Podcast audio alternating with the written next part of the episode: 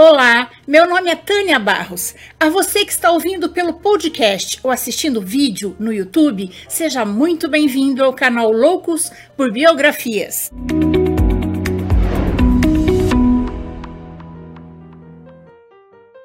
Se você é novo por aqui, convido você a se inscrever no canal. E se gostar deste vídeo, deixe seu like, faça seu comentário, porque assim esse conhecimento chega para pelo menos mais duas pessoas. Juntos vamos conhecer a vida das pessoas mais interessantes, inteligentes e importantes da história. Mas antes de começarmos, eu gostaria muito de agradecer aos apoiadores do canal no Catarse. Esse apoio é muito importante para que eu consiga manter esse projeto no ar e pode ser feito a partir de R$ reais mensais, em boleto ou em cartão. E como agradecimento, seu nome aparece em todos os vídeos enquanto durar seu apoio. Para quem se interessar, o link no nosso projeto no Catarse está na descrição desta biografia. Agora vamos lá, senta aqui, lá vem história. Por estarmos no mês junino, hoje vamos conhecer um pouco da vida e da obra do pintor ítalo-brasileiro Alfredo Volpi. Mesmo quem não conhece muito arte como eu, é capaz de identificar a maioria dos seus quadros pelos casarios e bandeirinhas coloridas. Volpe é considerado pela crítica um dos maiores coloristas que o Brasil já teve. Com sua arte simples, ele se tornou um dos mais destacados pintores da segunda geração da arte moderna brasileira. E sua formação é totalmente autodidata. Alfredo Foguebeca Volpi nasceu em Lucca, na Itália, no dia 14 de abril de 1896. Ele era o terceiro dos cinco filhos de Ludovico e Giuseppina. Quando ele estava com apenas um ano, sua família veio morar no Brasil. Volpe morou no Brasil sua vida inteira, mas nunca se naturalizou. E falava um português arrastado, misturado com o italiano. Sua família instalou-se no bairro do Cambuci, em São Paulo, onde montaram um comércio de queijo e vinho. Volpe estudou na Escola Profissional Masculina do Brás. Começou a trabalhar com apenas 12 anos numa gráfica. Com seu primeiro salário, comprou uma aquarela e, como não tinha dinheiro para comprar telas, ele pintava nas caixas vazias de charuto. Aos 16 anos, começou a trabalhar como pintor decorativo. Ele fazia painéis e murais nas paredes das mansões das famílias da alta sociedade paulistana, junto com Antônio Ponce Paz, pintor e escultor espanhol que logo se tornou seu amigo. Em 1914, começou a fazer um trabalho dele mesmo, com óleo sobre madeira. Volpe frequentava mostras no centro antigo de São Paulo. Entre elas, a polêmica exposição de pintura moderna de Anita Malfatti, que se tornaria um marco no modernismo brasileiro. Em 1925, participou pela primeira vez de uma mostra coletiva. Dois anos depois, conheceu o amor da sua vida, Benedita da Conceição, uma garçonete apelidada de Judite e descrita pelo jornalista e cineasta Olívio Tavares de Araújo, um dos especialistas na obra de Volpe, como uma mulata gaúcha bonita e de corpo bem feito.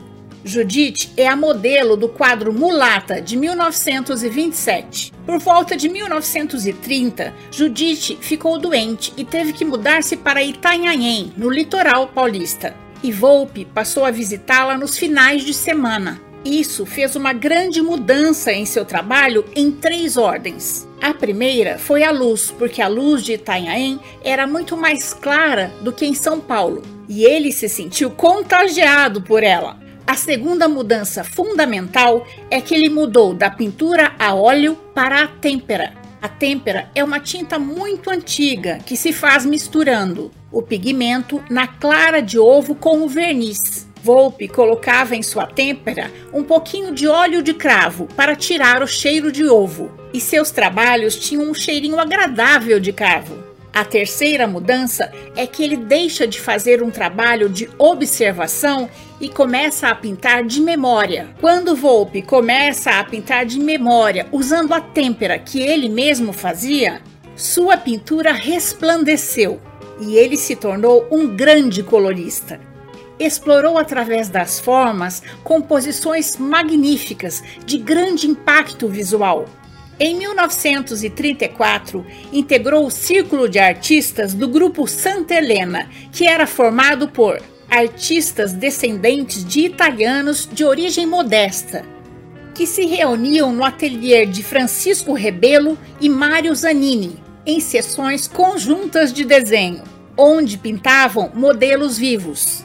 Os ateliês ficavam no Palacete Santa Helena, antigo edifício localizado na Praça da Sé, em São Paulo. Esse prédio foi demolido em 1971, quando foi construída a estação da Sé do metrô. Logo em seguida, Volpe recebeu um convite para participar da primeira exposição de arte concreta.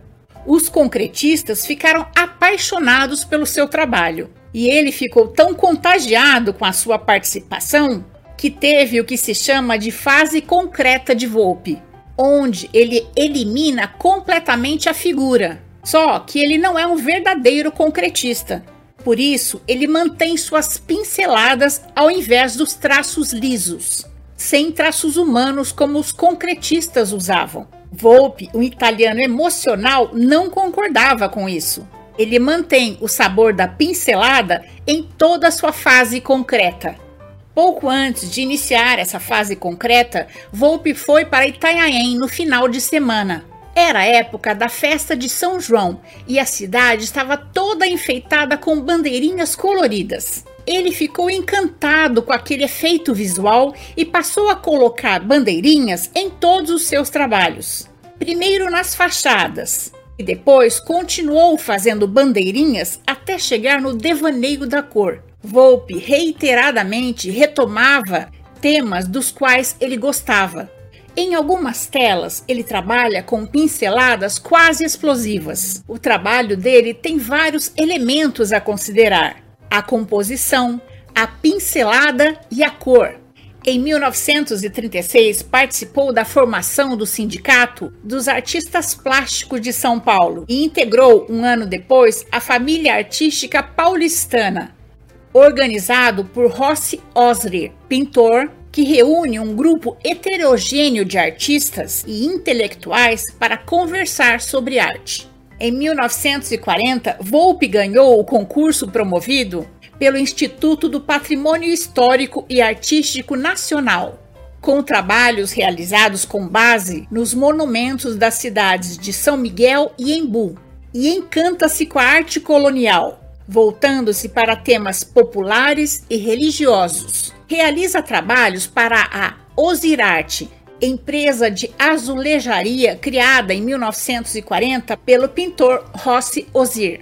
Morou com seus pais até 1942, quando se casou com Benedita da Conceição, a Judite. Juntos tiveram uma filha, Eugênia Maria. Depois do nascimento de Eugênia, eles adotaram inúmeros filhos. Nas contas de Tavares de Araújo, o casal em 1950 estava com 19 crianças em casa. Volpe e Judite ficaram juntos até falecer em 1972.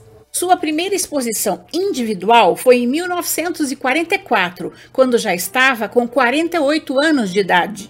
A galeria que expôs suas obras se localizava na glamourosa rua Barão de Itapetininga, mas hoje ela não existe mais. A exposição foi um sucesso. Todas as suas obras foram vendidas. Segundo o respeitado crítico de arte Sérgio Millet, foi a primeira vez que isso aconteceu numa mostra de arte moderna no Brasil. Uma das obras com tema marítimo foi comprada por outro ilustre, o escritor e historiador Mário de Andrade. A partir daí, Volpe passou a viver de pintura. Em 1950, Volpe foi convidado para participar da 25ª Bienal de Veneza. Ele viajou pela primeira e única vez à Europa, acompanhado pelos amigos Rossi Ozir e Mário Zanini. A viagem durou cerca de seis meses. Eles passaram por Paris, se instalaram em Veneza para participar da Bienal e depois foram a Pádua para ver os afrescos de Giotto, na capela dos Scroveni.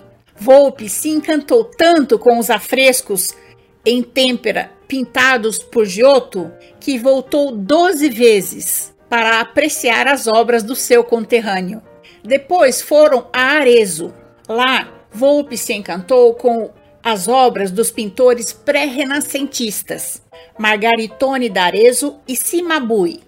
Os renascentistas representavam Nossa Senhora como figura geométrica separada do corpo do menino Jesus. Embora fosse ateu e anticlerical, todas as pinturas de santos da sua obra foram pintadas nessa época. Santa Bárbara, Santa Rita, São Jorge e várias versões de São Francisco. Inclusive, uma delas pertence à coleção do escritor Jorge Amado. As suas famosas bandeirinhas permitiram ao pintor explorar a geometrização das formas, no sentido da abstração.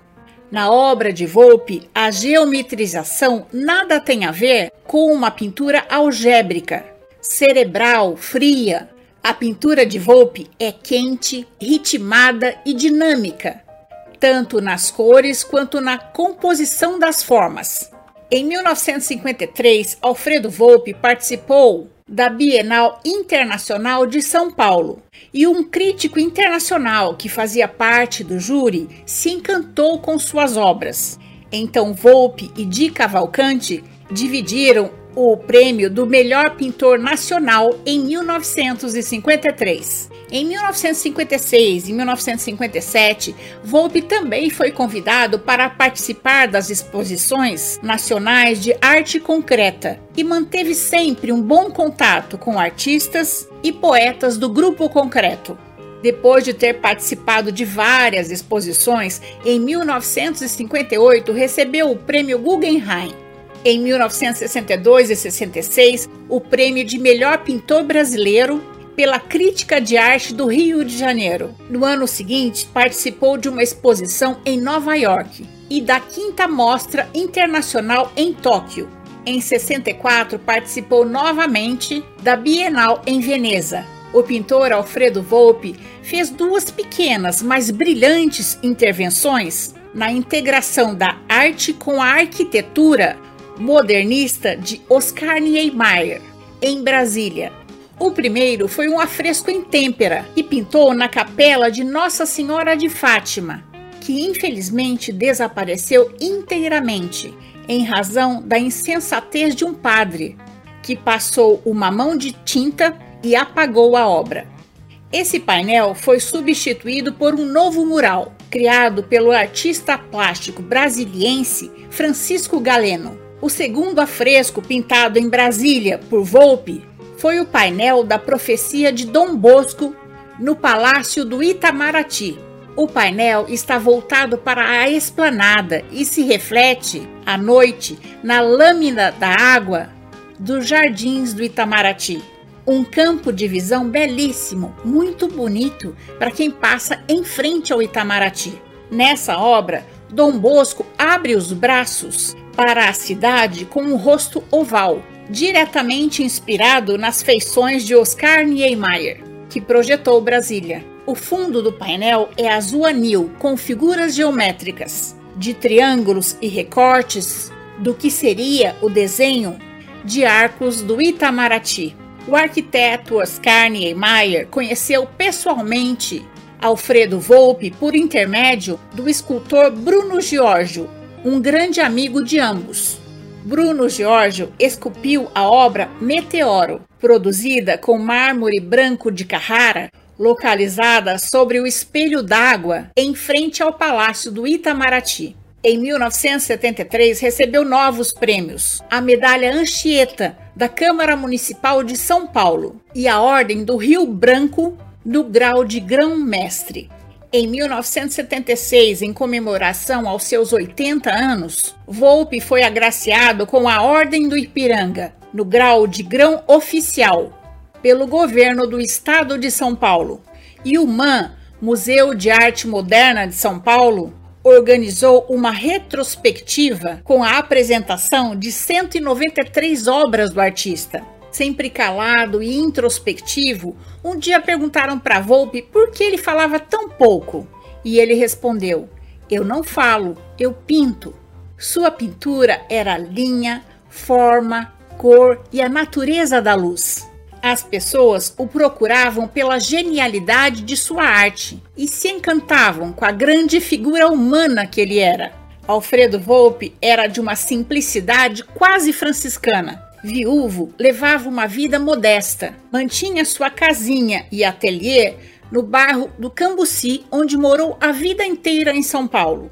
O bairro era a extensão da sua casa. Ele era querido e respeitado por todos. Jamais teve carro e nunca aprendeu a dirigir. Levantava bem cedinho e caminhava pelas ruas do Cambuci, usando trajes modestos. Andava de tamanco ou chinelo.